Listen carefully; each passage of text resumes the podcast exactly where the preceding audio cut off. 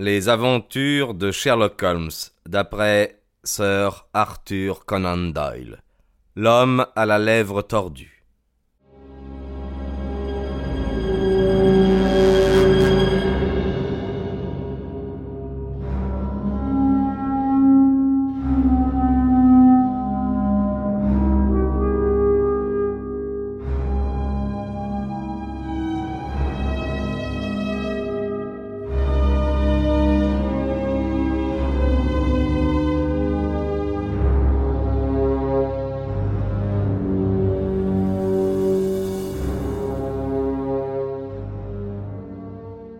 Isa Whitney, frère de feu Elias Whitney, docteur en théologie, principal du collège de théologie Saint-Georges, s'adonnait fort à l'opium. Cette habitude prit possession de lui, à ce que l'on m'a dit, à la suite d'une sotte fantaisie alors qu'il était au collège. Il avait lu la description que fait De Quincey de ses sensations et de ses rêves de fumeur d'opium, et il avait imprégné son tabac de laudanum pour essayer d'obtenir les mêmes effets.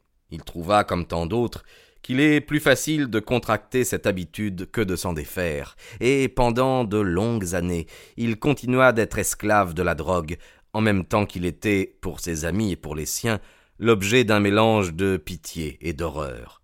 Même à présent, il me semble le voir encore, épave et ruine d'un noble caractère, tout recroquevillé dans son fauteuil, avec sa face jaune et pâteuse, ses paupières tombantes et ses pupilles réduites comme des pointes d'épingle.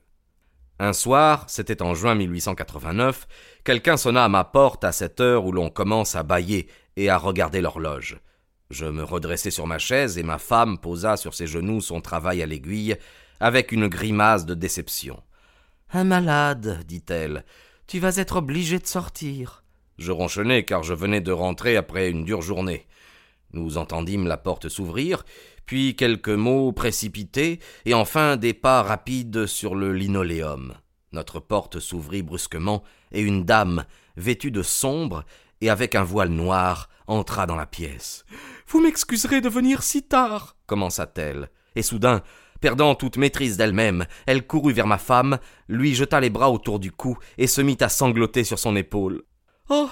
J'ai tant de peine. s'écria-t-elle. J'ai tant besoin qu'on m'aide un peu. En quoi? dit ma femme, et relevant le voile. C'est Kate Whitney. Comme vous m'avez fait peur, je n'avais à votre entrée pas idée de qui vous étiez. Je ne savais que faire, et alors je suis venu tout droit vers vous. C'était toujours comme cela. Les gens en peine venaient vers ma femme comme les oiseaux vers un phare. C'est très gentil d'être venu, Maintenant, vous allez prendre un peu de vin et d'eau, vous asseoir confortablement et nous raconter tout ça, à moins que vous n'aimiez mieux que j'envoie James se coucher. Oh non, non, non. J'ai aussi besoin de l'avis et de l'aide du docteur. C'est à propos d'Isa. Il n'est pas rentré depuis deux jours et j'ai si peur pour lui.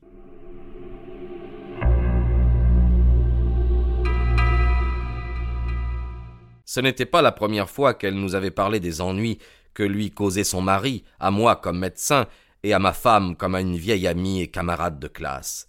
Nous la calmâmes et la réconfortâmes avec les meilleures paroles que nous pûmes trouver. Savait-elle où était son mari? Nous était-il possible de le lui ramener? Cela semblait possible. Elle avait des renseignements très affirmatifs. Depuis quelque temps, quand la crise le prenait, son mari se rendait dans un bouge, une fumerie d'opium tout à fait à l'est de la cité. Jusqu'ici, ses débauches s'étaient bornées à une seule journée, et il était toujours rentré le soir chancelant et épuisé. Mais cette fois, la crise avait duré quarante-huit heures, et sans doute il était là-bas, prostré parmi la lie des docks, en train d'aspirer le poison ou de dormir pour en dissiper les effets. C'était là qu'on le trouverait, elle en était sûre, à la barre d'or, dans Upper Swandam Lane. Mais que faire? Comment une femme jeune et timide comme elle pouvait-elle s'introduire dans un tel endroit pour arracher son mari à ce monde de gens sans aveu? Telle était la situation, et naturellement il n'y avait qu'une issue. Ne pourrais-je pas l'accompagner là-bas? Puis, en y réfléchissant, pourquoi même viendrait-elle? J'étais le médecin consultant d'Isa Whitney, et en cette qualité, j'avais sur lui quelque influence. Je pourrais m'en tirer, moi, si j'étais seul. Je fis la promesse formelle que je le renverrais chez lui en fiacre d'ici deux heures au plus, s'il était bien à l'adresse qu'elle m'avait donnée.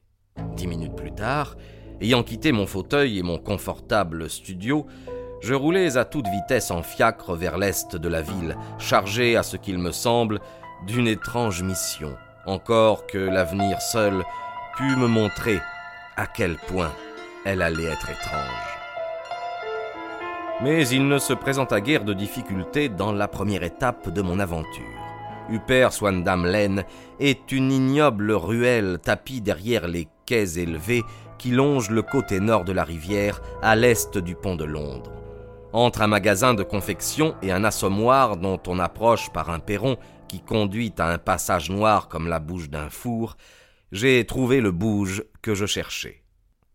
Donnant à mon cocher l'ordre de m'attendre, j'ai descendu les marches creusées au centre par le piétinement incessant des ivrognes, et à la lumière vacillante d'une lampe à huile placée au-dessus de la porte, j'ai trouvé le loquet et je me suis avancé dans une longue pièce basse, toute remplie de la fumée brune, épaisse et lourde de l'opium, avec de chaque côté des cabines en bois formant terrasse, comme le poste d'équipage sur un vaisseau d'émigrants.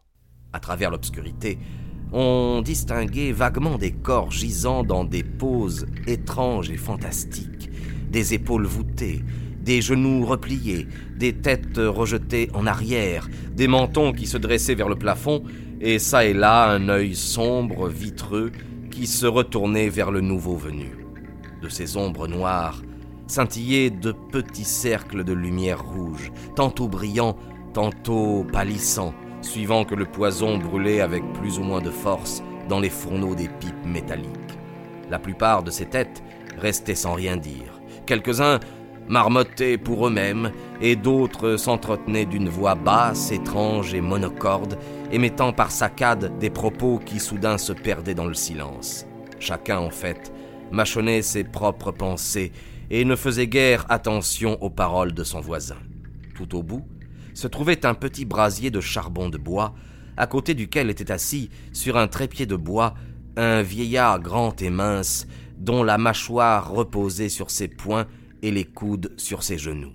Fixement, il regardait le feu. À mon entrée, un domestique malais, au teint jaunâtre, s'était précipité vers moi, avec une pipe et la drogue nécessaire, tout en me désignant d'un geste une cabine vide. Merci, dis-je. Je ne viens pas pour rester. Il y a ici un de mes amis, monsieur Isa Whitney, et je désire lui parler. Je perçus un mouvement, j'entendis une exclamation à ma droite, et en tendant les yeux dans l'obscurité, je vis Whitney pâle, hagard, échevelé, qui me regardait fixement. Mon Dieu, c'est Watson, dit-il. Il était dans un lamentable état de réaction. Tous ses nerfs tremblaient. Dites, Watson, quelle heure est-il? Bientôt onze heures. De quel jour Vendredi 10 juin. Dieu du ciel, je, croyais que nous étions mercredi, mais nous sommes mercredi. Pourquoi voulez-vous me faire peur comme ça? Il laissa tomber son visage sur ses bras et se mit à sangloter d'une façon aiguë. Je vous dis que c'est aujourd'hui vendredi. Votre femme vous attend depuis deux jours. Vous devriez avoir honte. J'en ai honte aussi, mais vous vous trompez, Watson, car il n'y a que quelques heures que je suis ici. Trois pipes, quatre pipes, je, ne sais plus combien, mais je rentrerai avec vous, Watson. Je ne voudrais pas faire peur à Kate, pauvre, pauvre petite Kate. Donnez-moi la main. Avez-vous un fiacre? Oui, oui, j'en ai un qui m'attend. Alors je, je le prendrai. Mais, je dois sans doute quelque chose. Demandez ce que je dois, Watson. Je ne suis pas en train du tout. Je, ne peux rien faire. Je m'avançai dans les trois passages qui couraient entre les deux rangées de dormeurs, et tout en retenant mon souffle pour me préserver des ignobles vapeurs de la drogue, je cherchais de ci de là le tenancier. Comme je passais près de l'homme grand et mince qui était assis près du brasier, je me sentis soudain tiré par le pan de mon habit, et une voix murmura tout bas. Passez votre chemin, puis retournez-vous, et regardez-moi. Les mots frappèrent tout à fait distinctement mon oreille. Je baissai les yeux. Ces paroles ne pouvaient venir que de l'individu qui était à côté de moi, et pourtant il était toujours assis, aussi absorbé que jamais, très mince, très ridé, courbé par la vieillesse, et une pipe à opium se balançait entre ses genoux, comme tombée de ses doigts par pure lassitude. J'avançai de deux pas et me retournai. Il me fallut toute ma maîtrise de moi-même pour ne pas pousser un cri d'étonnement. L'homme avait pivoté de telle sorte que personne d'autre que moi ne pouvait le voir. Ses vêtements s'étaient remplis, ses rides avaient disparu, les yeux ternes avaient retrouvé leur éclat, et c'était Sherlock Holmes qui, assis là, près du feu, riait doucement de ma surprise.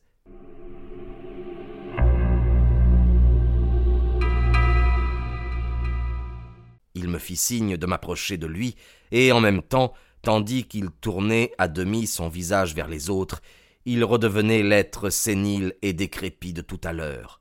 Holmes, murmurai-je, que diable faites-vous dans ce bouge? Aussi bas que possible, répondit-il. J'ai d'excellentes oreilles. Si vous aviez la bonté de vous débarrasser de votre imbécile d'ami, je serais enchanté de causer un peu avec vous. J'ai un fiacre à la porte. Alors je vous en prie, renvoyez-le avec ce fiacre. Vous pouvez l'y mettre en toute sécurité, car il me semble trop flasque pour faire des bêtises. Je vous recommande aussi d'envoyer un mot par le cocher à votre femme pour lui dire que vous avez lié votre sort au mien. Si vous voulez bien m'attendre dehors, je vous rejoindrai dans cinq minutes.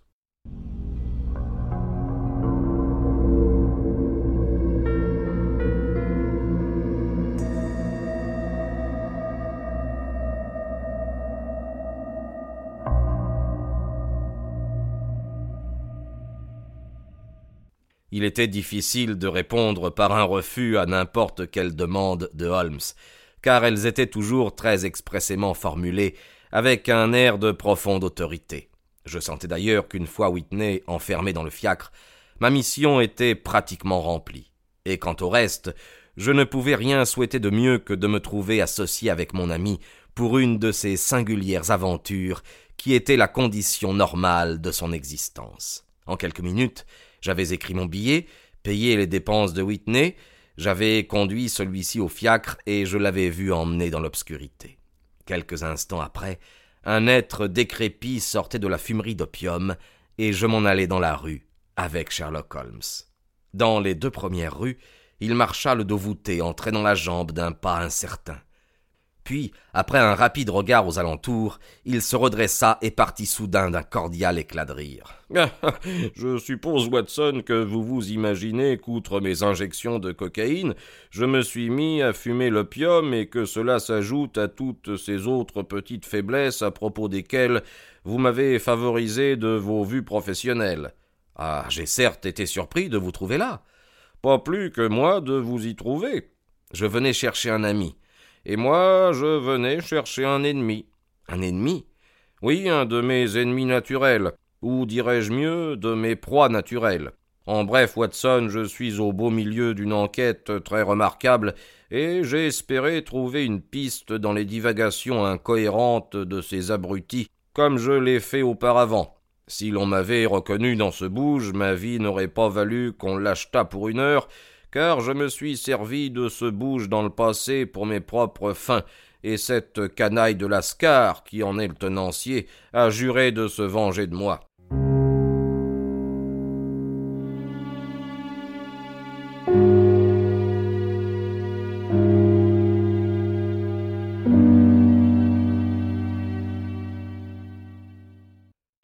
Il existe sur le derrière du bâtiment, près du coin du quai de Saint-Paul, une trappe qui pourrait raconter d'étranges histoires sur tout ce à quoi elle a livré passage par des nuits sans lune. Quoi Vous ne parlez pas de cadavres? Si, donc des corps, Watson. Nous serions riches, Watson, si nous avions autant de milliers de livres qu'on a mis à mort de pauvres diables dans ce bouge. C'est le plus abject piège à assassinat sur tout le cours de la rivière, et je crains fort que Neuville Saint-Clair n'y soit entré pour n'en jamais sortir. Mais notre voiture doit être ici. Il mit ses deux index entre ses dents et siffla d'une façon aiguë, signal auquel, dans le lointain, on répondit par un sifflement pareil, et qui fut bientôt suivi d'un bruit de roue et du trot des sabots d'un cheval. Et maintenant, Watson, dit Holmes, tandis qu'une charrette s'avançait rapidement dans l'obscurité en projetant par ses lanternes latérales deux tunnels de lumière jaune. Vous venez avec moi, hein? Ah, si je peux vous être utile. Un ami loyal est toujours utile, et un chroniqueur plus encore. Ma chambre aux cèdres a deux lits. Les cèdres? Oui, c'est la maison de Monsieur Sinclair. J'y demeure pendant que je mène mon enquête. Et où est-ce donc? Près de Lee dans le Kent. Nous avons une course de 7 miles devant nous. Mais je suis toujours dans l'obscurité. Exact, mais vous allez tout savoir. Sautez là. Ça va, Jean, nous n'aurons pas besoin de vous.